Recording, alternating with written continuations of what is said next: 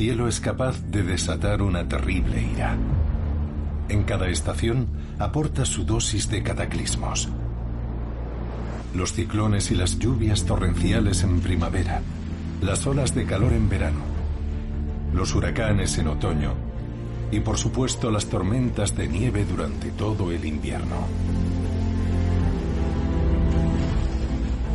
Ninguna parte del globo está a salvo de estos episodios de consecuencias devastadoras.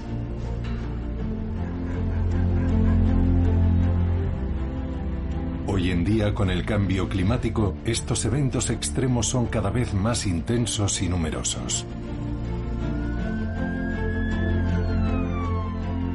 Frente a los desastres, los meteorólogos y los investigadores climáticos se movilizan y la meteorología se reinventa. Nunca en la historia de esta ciencia se han llevado a cabo tantas misiones ni desplegado tantos medios técnicos. Los meteorólogos inspeccionan las nubes, los vientos, las corrientes marinas y las olas como nunca antes lo habían hecho. Sus misiones los llevan desde las profundidades del océano hasta las capas más altas de la troposfera. Una increíble carrera contra el tiempo acaba de comenzar.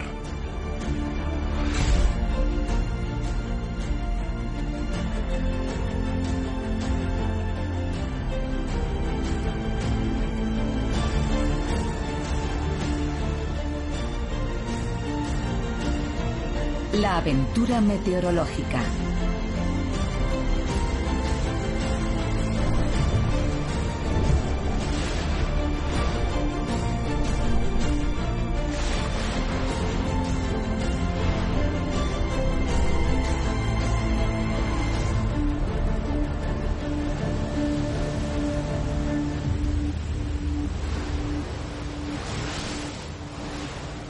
Largo de todo el año los eventos meteorológicos marcan nuestra existencia.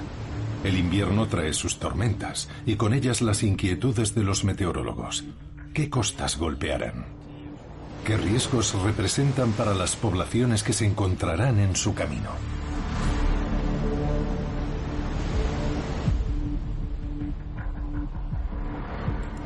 La vida de millones de personas, su seguridad, su bienestar o sus actividades económicas dependen de sus pronósticos. Hoy en día la vigilancia y las previsiones meteorológicas se han vuelto indispensables en nuestra existencia.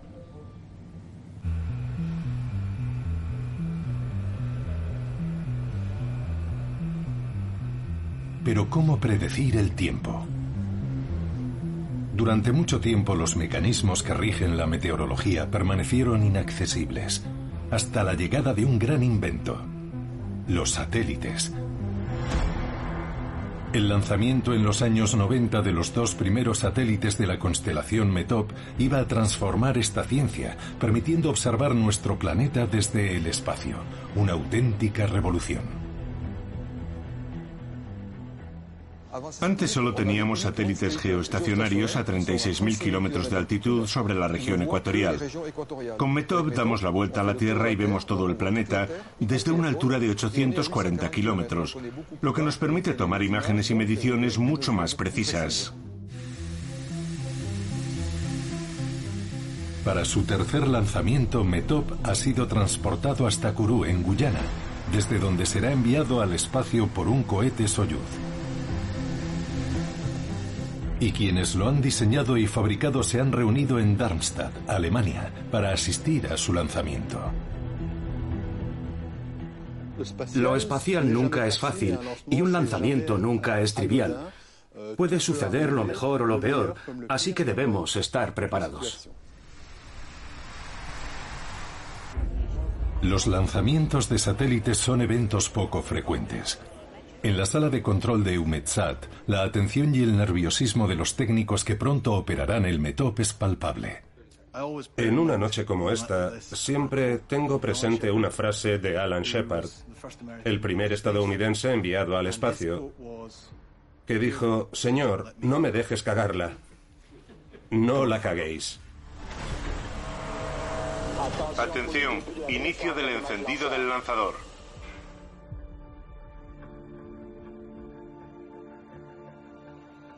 HO superior, menos 20 segundos.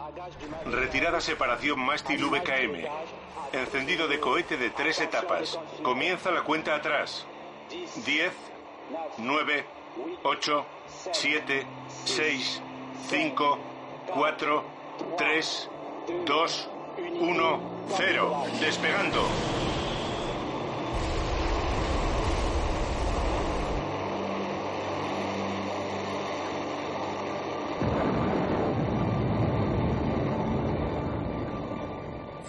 Toda la tecnología que hay detrás del lanzamiento de un satélite es magnífica y nos beneficiamos de ella porque nos proporciona los datos.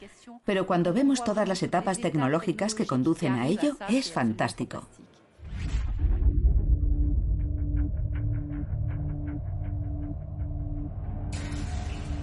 Hoy en día el 80% de los datos utilizados por los meteorólogos provienen de los satélites. Pero estos instrumentos, que solo ven una parte muy pequeña de la Tierra mientras se desplazan, son todavía muy exiguos. Solo 16 satélites meteorológicos giran alrededor de nuestro planeta y unos 60 satélites de investigación proporcionan información a los centros de previsión.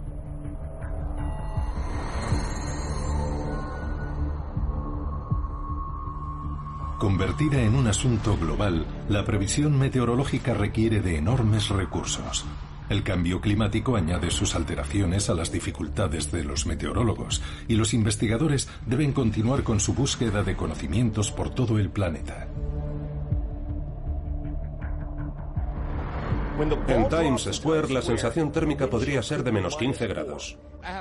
En mi vida he tenido tanto frío como en estos últimos días.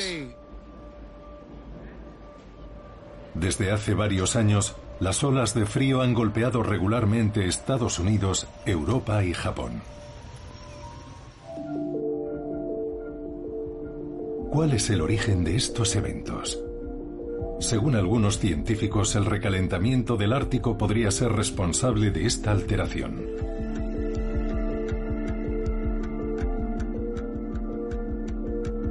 Lamentablemente esta zona geográfica es de difícil acceso y los datos meteorológicos son extremadamente raros.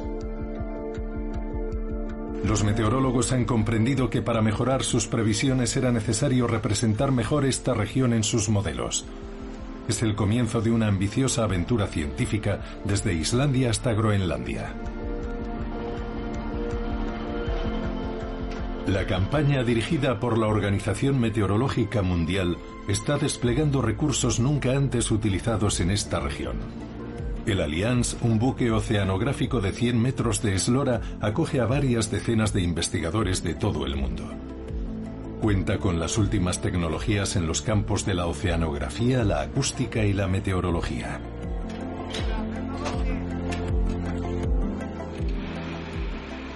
La prospección antártica británica cuenta para esta misión en Islandia con el Alfa Zulu, un avión diseñado para volar en las zonas polares.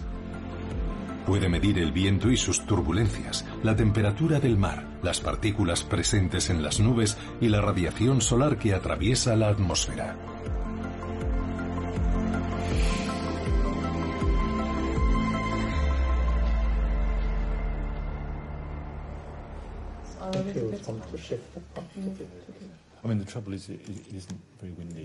Los objetivos del proyecto son ampliar conocimientos sobre el sistema climático en los mares de Islandia y Groenlandia. Se trata de una región donde la atmósfera y el océano están estrechamente unidos. Es un elemento importante de la circulación oceánica mundial y la clave del clima del noroeste de Europa.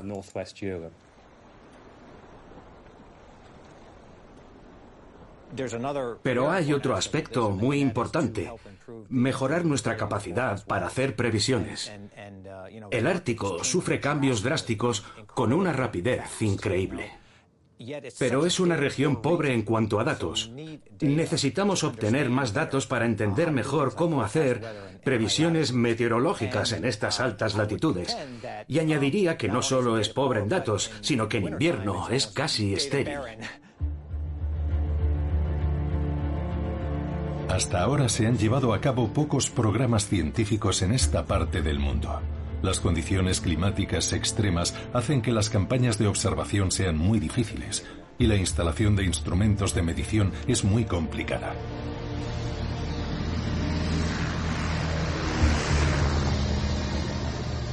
Ian Renfrew y Robert Picard tuvieron que esperar ocho años para montar este proyecto y ponerlo en marcha.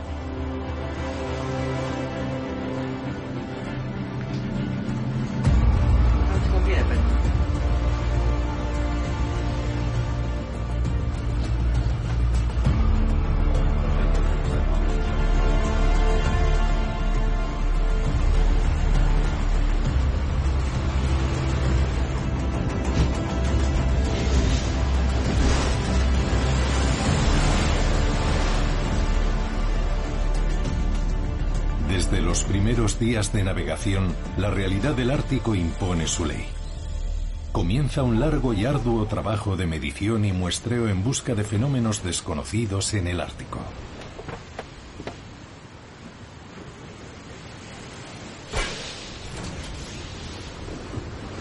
Bueno, aquí está el globo. El viento sopla en esa dirección. Abrimos y lo sacamos. Se lo damos a Chris y es él quien lo suelta. Sube, sube, sube, sube. Ha estado cerca, ¿verdad? Muy cerca. Nuevos instrumentos han sido especialmente diseñados por los meteorólogos. Un prototipo de dron submarino se lanza al agua por primera vez. Deberá describir las corrientes marinas con las que se encontrará entre la superficie del océano y mil metros de profundidad, datos que nunca se han recogido.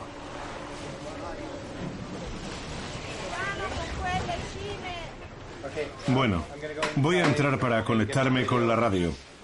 Tú me das el ok, ¿de acuerdo? De acuerdo.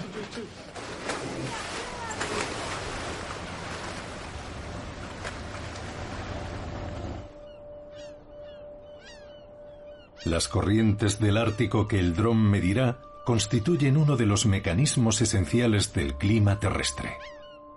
Condicionan la circulación de las corrientes oceánicas y, en consecuencia, nuestro clima. En los mares nórdicos, las aguas se enfrían bajo la influencia de la atmósfera. Se vuelven más densas, se hunden en las profundidades y se dirigen hacia el Ecuador. Durante su viaje hacia el sur, se mezclan con las aguas que encuentran en su camino, se recalientan, suben a la superficie y se dirigen de nuevo al norte. Esta distribución del calor es crucial para la vida en nuestro planeta.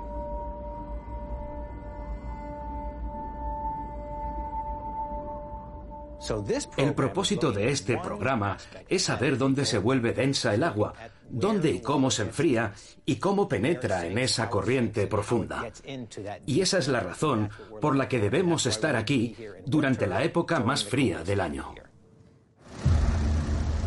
Durante más de dos meses, Allianz y Alpha Zulu, el buque y el avión de investigación, medirán los cambios de calor que se produzcan desde las profundidades del océano hasta las altitudes más elevadas de la atmósfera.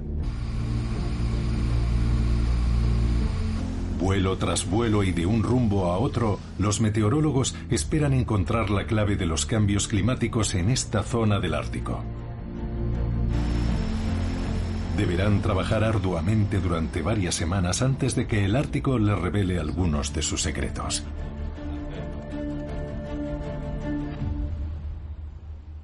Mientras los investigadores meteorológicos adquieren sobre el terreno el aspecto de nuevos exploradores, los meteorólogos desarrollan al mismo tiempo herramientas esenciales para ellos, sin las cuales no se podría realizar ningún pronóstico. Desde 1975, el Centro Europeo de Previsiones Meteorológicas a Medio Plazo, instalado en Reading, Reino Unido, revoluciona el mundo de la previsión meteorológica con sus supercalculadoras.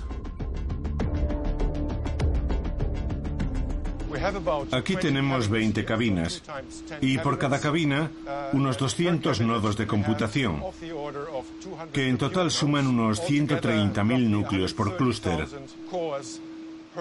Así que utilizamos un sistema de 260.000 procesadores.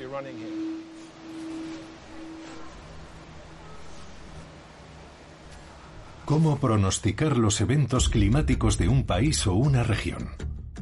Para saberlo, los meteorólogos de Reading han seccionado el globo terrestre como una naranja. Han establecido cuadrículas virtuales como mallas de una red.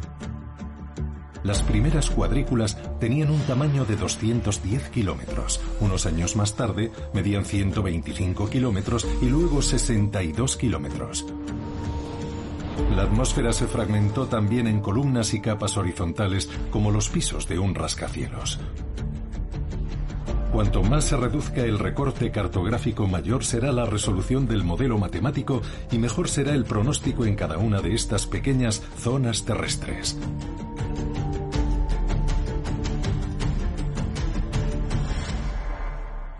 Para un pronóstico de 9 kilómetros, tenemos 137 niveles verticales. 9 kilómetros se traducen en 6,5 millones de puntos de cuadrícula, multiplicados por 137 niveles y multiplicados a su vez por 10 variables. Y eso representa unos 9.000 millones de actualizaciones de variables cada vez que hacemos un cálculo. Un pronóstico de 10 días necesita unos 2.000 niveles de cálculo y hay que hacer esas actualizaciones de 9.000 millones de parámetros 2 millones de veces. Es una locura, pero es el problema que tenemos que resolver.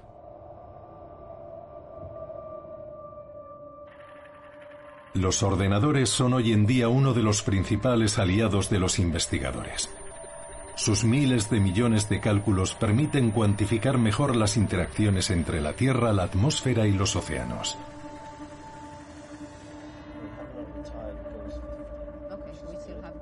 Pero algunos fenómenos se siguen midiendo de forma deficiente, lo que merma la calidad de las previsiones.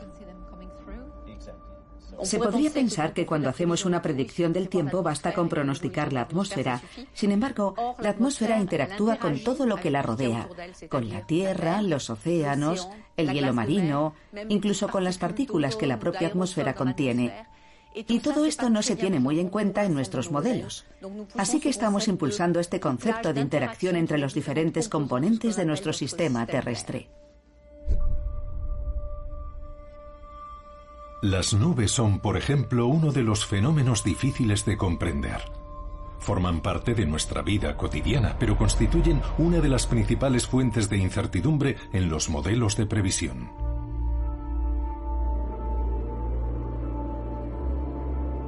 Las nubes son las responsables de las precipitaciones, provocan tormentas y se desplazan a largas distancias. Pero la historia de estas inmensas formaciones algodonosas, desde su nacimiento hasta su disipación, está llena de incógnitas.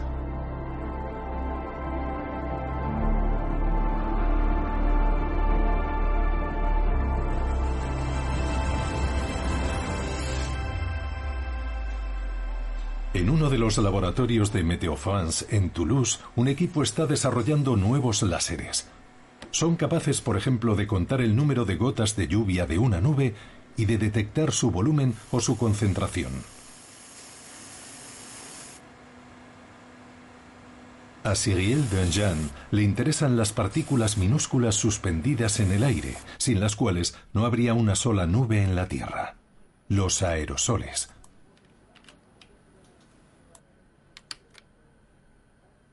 Todo gira en torno a estas partículas de unos pocos micrones, a veces de unos pocos milímetros, que permiten que el vapor de agua se transforme en pequeñas gotas. Existe una multitud de fuentes de aerosoles. Hay aerosoles que pueden ser emitidos naturalmente a la atmósfera. Puede ser polvo desértico que se emite desde los grandes desiertos del planeta. Hay aerosoles que producen los océanos, que llamamos sales marinas. Hay también los que emiten las plantas, que son los aerosoles orgánicos.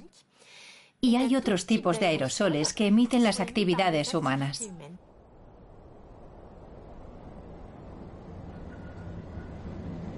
Para comprender mejor el papel que juegan los aerosoles, Cyril Denjean ha localizado una zona excepcional donde confluyen masas de aire diversas que transportan aerosoles de diferentes orígenes. Para ello ha decidido instalar una trampa para aerosoles en los Pirineos, a más de 2.800 metros de altitud, en la cima del Pic du Midi.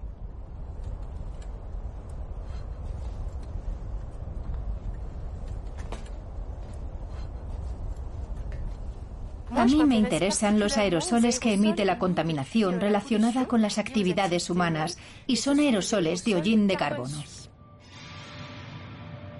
Los aerosoles de hollín de carbono alteran nuestro clima.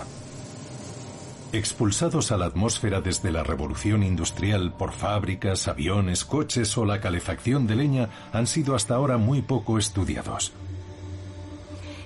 Hoy en día nos interesan estas partículas porque nos hemos dado cuenta de que pueden jugar un papel crucial en el ciclo de vida de las nubes. Puede ser un problema grave, ya que el hollín de carbono es emitido por fuentes humanas. Y si aumentan las emisiones humanas, podemos deducir que habrá más concentración de hollín de carbono en el aire. Y lógicamente, eso podría perturbar la cantidad de nubes en la atmósfera.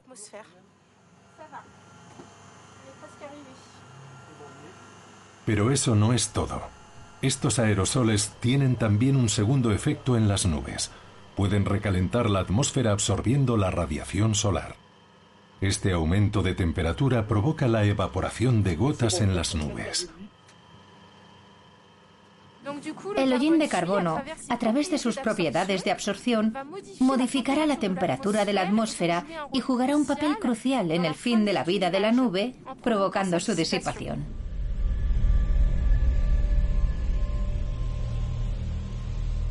La acción de los aerosoles de hollín de carbono en todo el planeta sigue siendo hoy en día un gran misterio.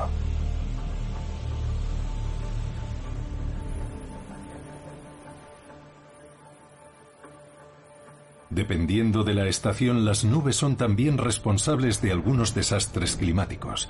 Su desarrollo al final del verano suele ir acompañado de tormentas eléctricas. Sus efectos, a menudo difíciles de predecir, son a veces dramáticos. Este puente de Vilgayac no ha resistido la fuerza del agua. Se ha partido en dos. Los equipos de rescate han evacuado a las víctimas, como esta anciana, que fue transportada hasta la orilla opuesta del río para ser atendida, ya que estaba herida en una pierna. En el pueblo de Treves hay barrios anegados, coches apilados, calles intransitables y casas devastadas. No sé qué vamos a hacer. Es catastrófico.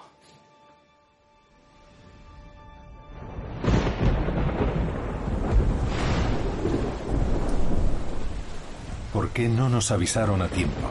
¿Por qué no nos dijeron que nos refugiásemos? Millones de personas viven actualmente en zonas inundables y están expuestas a los peligros de las tormentas y las devastadoras crecidas que provocan. Las tormentas se han convertido en un asunto de vital importancia para los meteorólogos.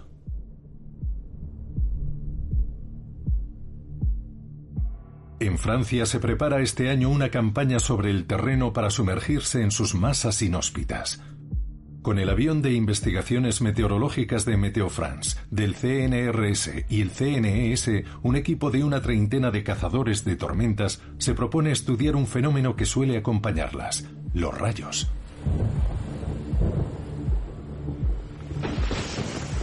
Los rayos se pueden propagar a velocidades de hasta 20.000 kilómetros por segundo y mediciones han revelado que la temperatura en el núcleo de algunos de ellos puede alcanzar los 30.000 grados centígrados. Estas cifras muestran lo que les espera a Eric de Fer y a su equipo.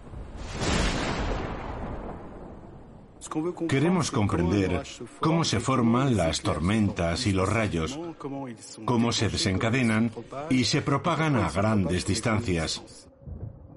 También queremos ver en qué medida los modelos de predicción meteorológica pueden asimilar los datos que proporcionan los rayos y poder mejorar así las previsiones.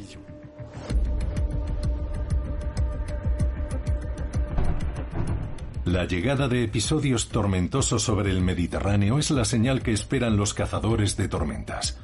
Las operaciones que preceden al despegue del avión de investigación se ponen en marcha.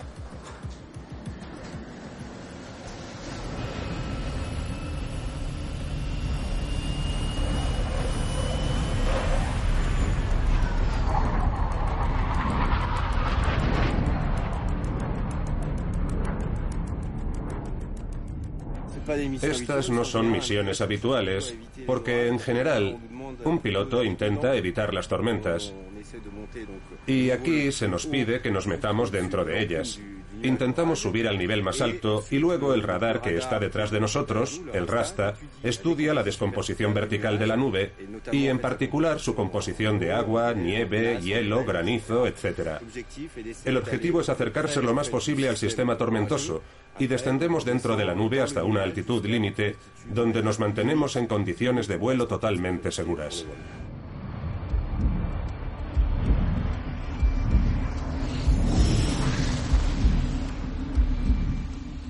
Durante cinco horas, el avión y su equipo de científicos perforan las nubes apuntando al corazón de la tormenta y registran, merced a los instrumentos de a bordo, los campos eléctricos que acompañan a cada relámpago.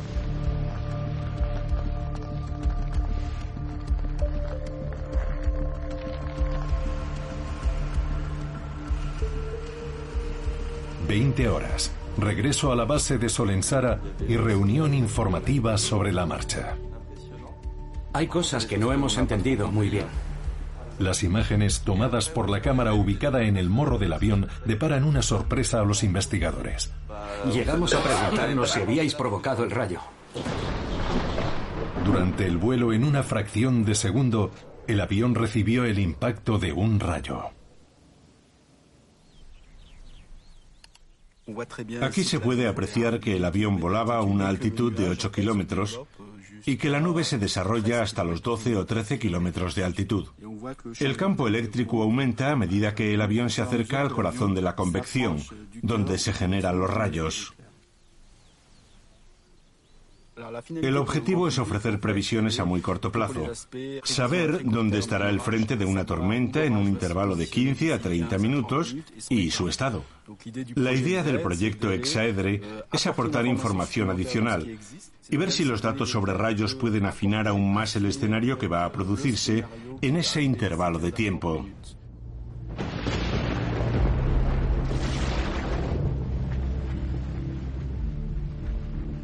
De aquí a unos pocos años, con la ayuda de los relámpagos, los meteorólogos esperan poder anunciar la ubicación y la fuerza de las tormentas eléctricas no solo con media hora de antelación, sino un día antes de que se produzcan.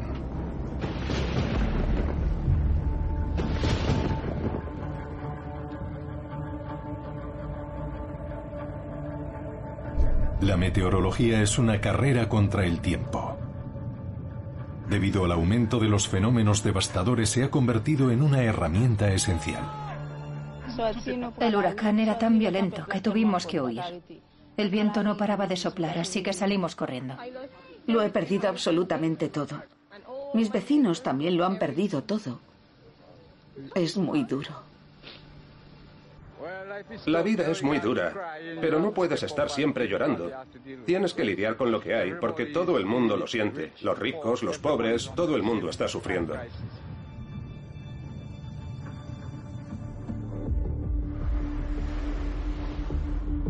Con cada nuevo desastre surgen las mismas preguntas. ¿Cómo predecir la trayectoria exacta de los huracanes y su intensidad? Estos fenómenos se producen prácticamente todos los años. Desde que se estableció en Martinica, el meteorólogo Jean-Noël de Grasse ha visto desarrollarse una docena de ciclones tropicales sobre el Atlántico cada año. Junto con sus colegas, detecta las condiciones de su formación frente al continente africano. Cuando la temperatura del océano supera los 28 grados y la humedad se acumula, estos torbellinos se convierten a veces en ciclones.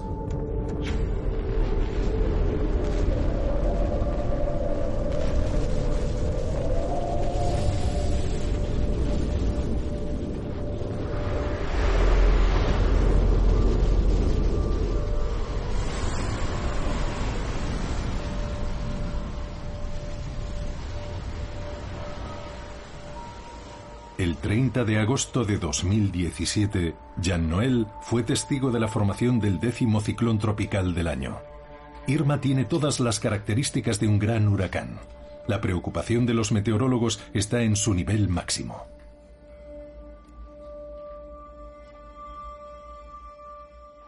El huracán Irma se intensifica. Este huracán de categoría 2 amenaza con convertirse en una tormenta muy peligrosa que podría afectar al Caribe, a las Antillas Menores, a Puerto Rico, a la República Dominicana y a la costa este y al Golfo de México o Florida. Por eso debemos de estar atentos. Siete días antes de su llegada al arco antillano, el Centro de Previsión Europeo de Reading, la NOAA, la Oficina Nacional de Administración Oceánica y Atmosférica de Estados Unidos y Meteo France confirman que Irma se desarrolla a gran escala. La pregunta que se plantea es, ¿continuará intensificándose? Desde 1950 nunca ha habido un huracán de categoría 5 que haya tocado tierra en una pequeña isla de las Antillas Menores. De modo que manejamos un mensaje que, sin ser catastrófico, apunta a que estamos ante un fenómeno excepcional. En Estados Unidos, el Centro Nacional de Huracanes vigila también muy de cerca la evolución de Irma. Su increíble avión caza huracanes capaz de penetrar en el corazón de los ciclones despega rumbo al fenómeno. Si le he entendido bien, en este momento están sobrevolando la tormenta. En efecto, estamos situados alrededor del ojo del huracán, lanzando lo que llamamos radiosondas. Todos los datos obtenidos se transmiten a los modelos informáticos para mejorar la previsión de su trayectoria. Una de las características de esta tormenta es que no solo es extremadamente intensa en el centro, sino que su tamaño no cesa de aumentar. A principios de septiembre, como habían predicho los meteorólogos, el diámetro de Irma alcanza la escalofriante cifra de 500 kilómetros de diámetro.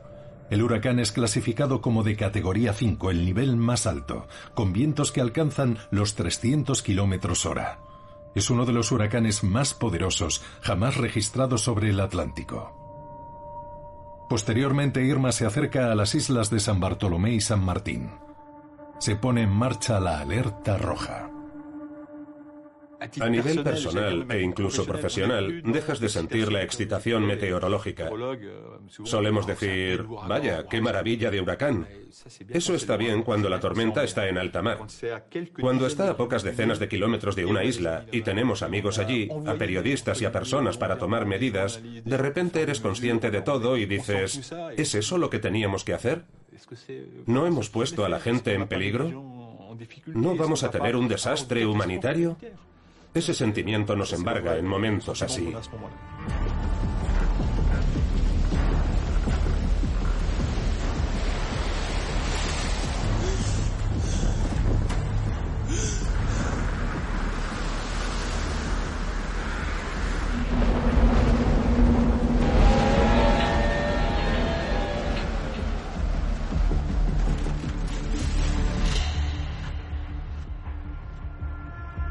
Pese a la exactitud de los pronósticos meteorológicos que brindan los modelos informáticos, las consecuencias del paso de Irma son catastróficas.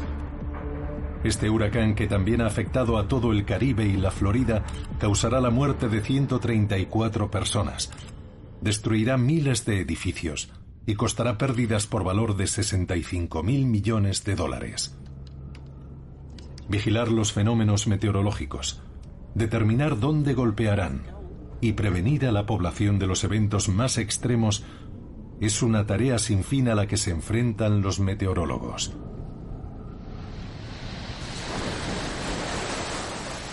Tras concluir la temporada de huracanes, el mar a veces causa estragos a miles de kilómetros de distancia.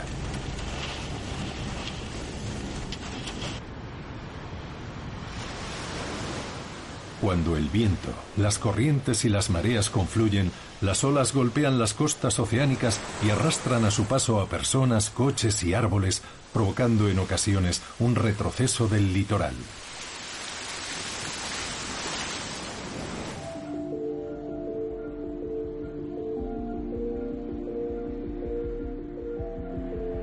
Hasta entonces, unos pocos satélites proporcionaban información sobre las olas del océano pero no permitían obtener una imagen detallada ni precisar su relación con las corrientes.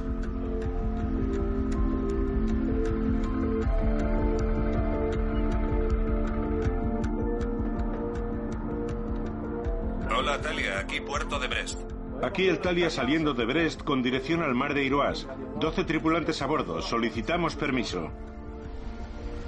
En Bretaña se han movilizado dos aviones de Meteo France y del CNRS y un barco de la flota oceanográfica francesa, el Talia, para cuantificar mejor estos fenómenos oceánicos. Fabrice Ardouin, que trabaja en el Laboratorio de Oceanografía Física y Espacial de Brest, es el responsable de esta operación. Este científico se preguntaba cómo medir las olas a gran escala. El proyecto SKIM acababa de nacer. Estamos desarrollando un nuevo satélite que medirá la corriente y las olas con la ayuda de un radar Doppler, que es el sistema que utiliza la policía de tráfico para medir la velocidad de los coches. Solo que mediremos la velocidad de la superficie para obtener información sobre las corrientes y las olas. El efecto Doppler nos permite medir todo desde un avión y esperamos que pronto también por satélite.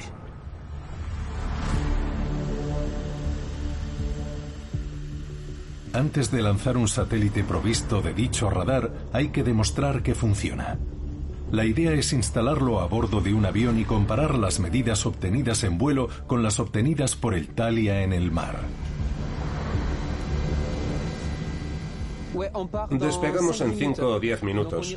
Estaremos en la zona offshore en una hora u hora y cuarto y después llegaremos a Wesan. Podremos desplegar las boyas al mediodía como estaba previsto.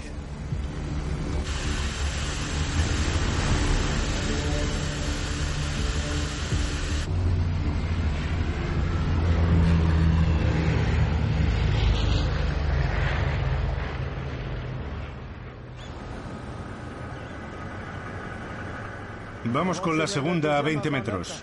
Sí, Adelante. Estoy listo.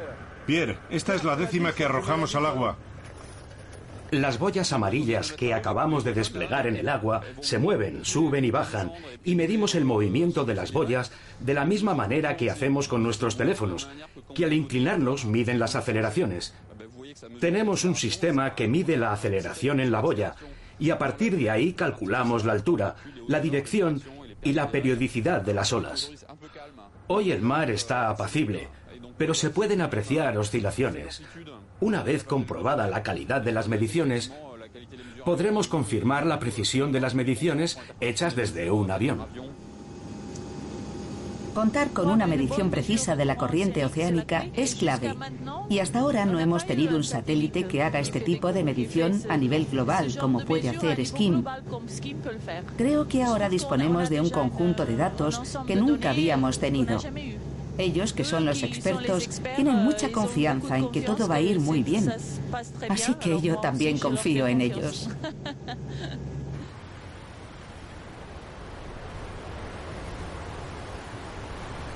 Gracias a Skin, Fabrice y su equipo podrán medir no solo las olas, sino también las corrientes inapreciables a simple vista. A escala planetaria, la tarea promete ser titánica.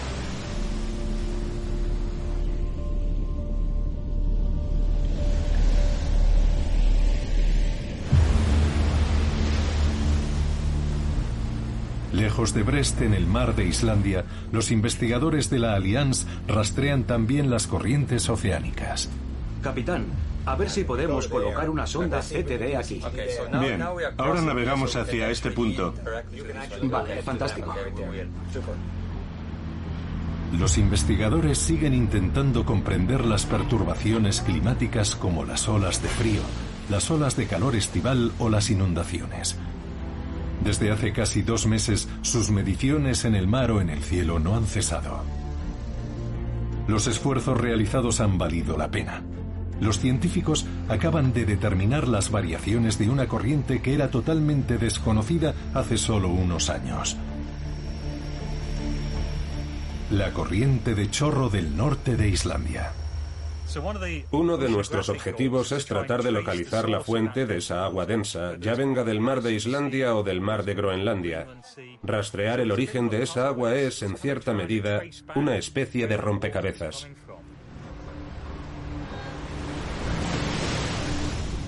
Hasta ahora, en la circulación general de los océanos, los investigadores habían identificado una única corriente fría en el estrecho de Dinamarca, la corriente que fluye a lo largo de la costa oriental de Groenlandia. A partir de los datos de temperatura, salinidad y velocidad obtenidos por el barco, han sido capaces de describir con precisión la trayectoria de la corriente de chorro del norte de Islandia, el nuevo río abisal. Los investigadores manejan la hipótesis de que el calentamiento del Ártico está ralentizando el flujo de esa corriente, lo que modifica la circulación general de los océanos. Esta perturbación y la que afecta a las corrientes de aire podrían explicar la generación de episodios de frío prolongado durante el invierno o la aparición de fuertes canículas en verano.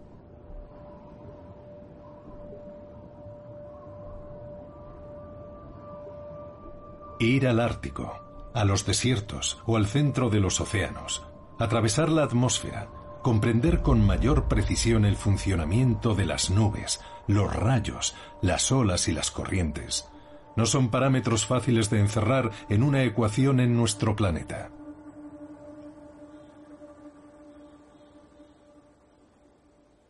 Más que ninguna otra ciencia, la meteorología se ha convertido hoy en un asunto de colaboración en todo el mundo, ya que los fenómenos meteorológicos no conocen fronteras.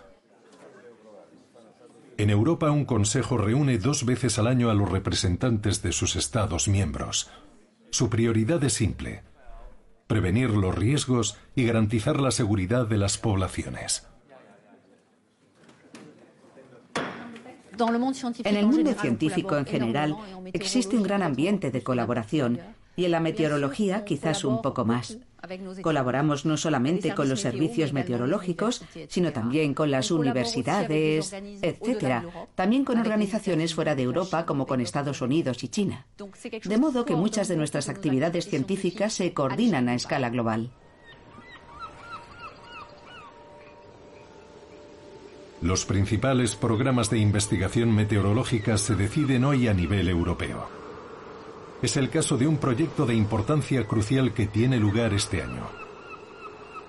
El proyecto Aeolus tiene por objeto estudiar como nunca antes lo habían hecho los meteorólogos un parámetro esencial para la meteorología, el viento.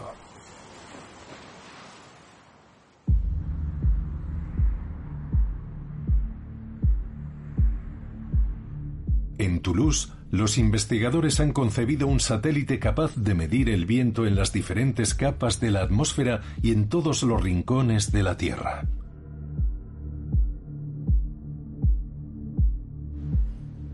La misión es audaz. Aeolus usará un láser ultravioleta de alta energía que nunca ha sido usado en el espacio.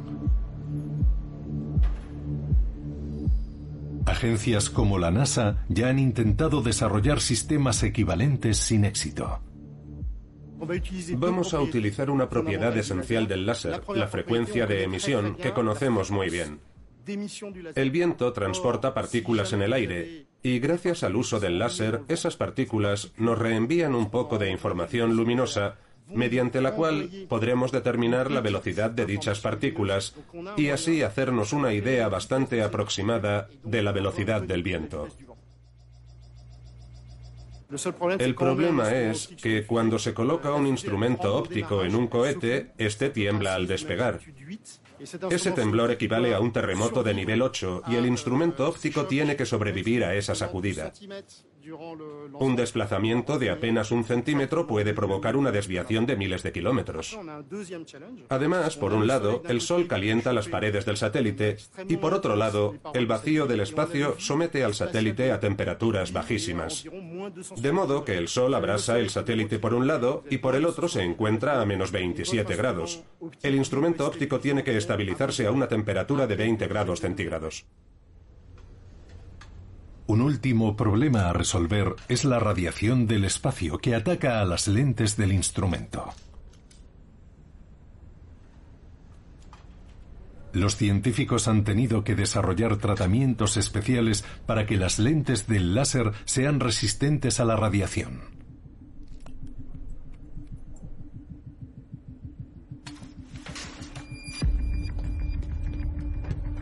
Han sido necesarios años de pruebas. En total 15 años de trabajos antes de que el satélite estuviera listo para lanzarse al espacio.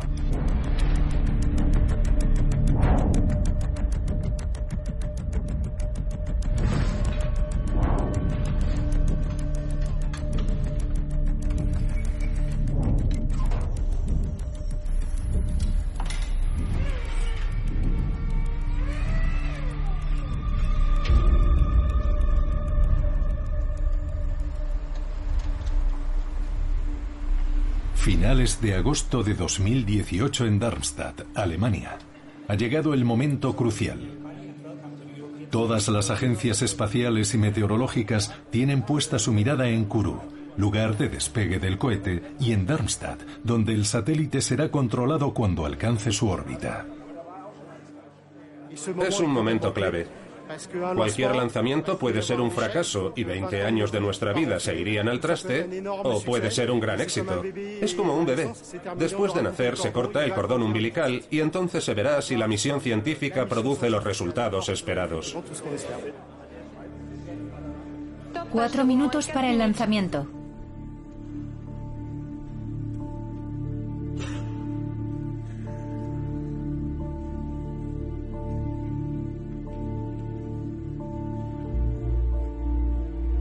Un minuto para el lanzamiento.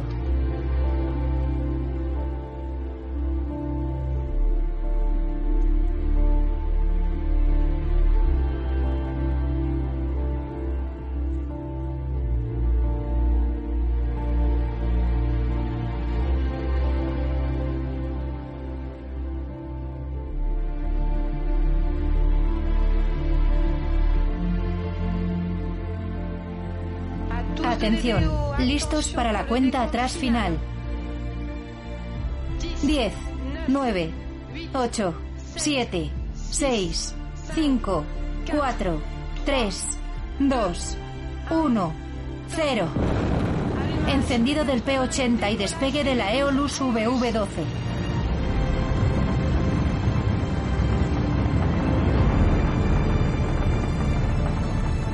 La fuerza de propulsión es nominal.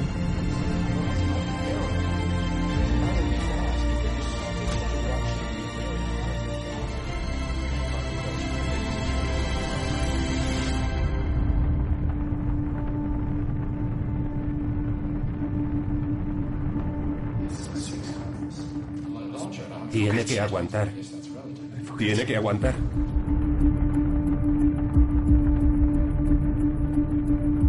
¿Dará a Eolus señales de vida? Pocos minutos después de abandonar la superficie terrestre, el satélite debe mostrar ahora que es capaz de comunicarse con los que lo han lanzado. Sí, se está comunicando visiblemente. Hay una señal. Sí, una segunda señal. Funciona. Ha gritado. Vemos dos picos. Son los primeros gritos de nuestro bebé. Parecen contentos. Muy contentos. Sí.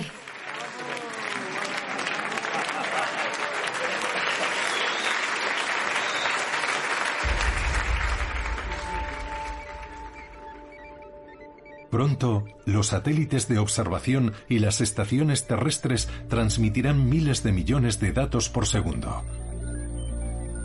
La meteorología del futuro se construye mediante este desarrollo exponencial de medios técnicos, observaciones y datos.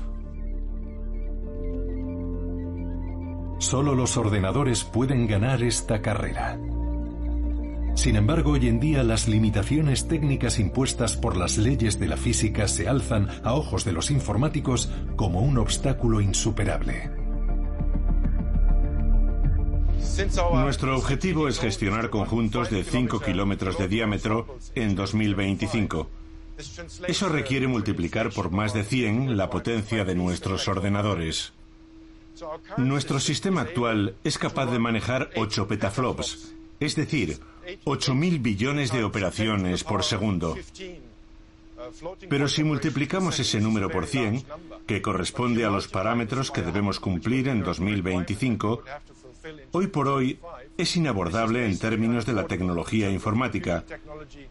y también en términos de la energía eléctrica necesaria para hacerla funcionar. Tenemos que plantearnos otras formas de abordarlo.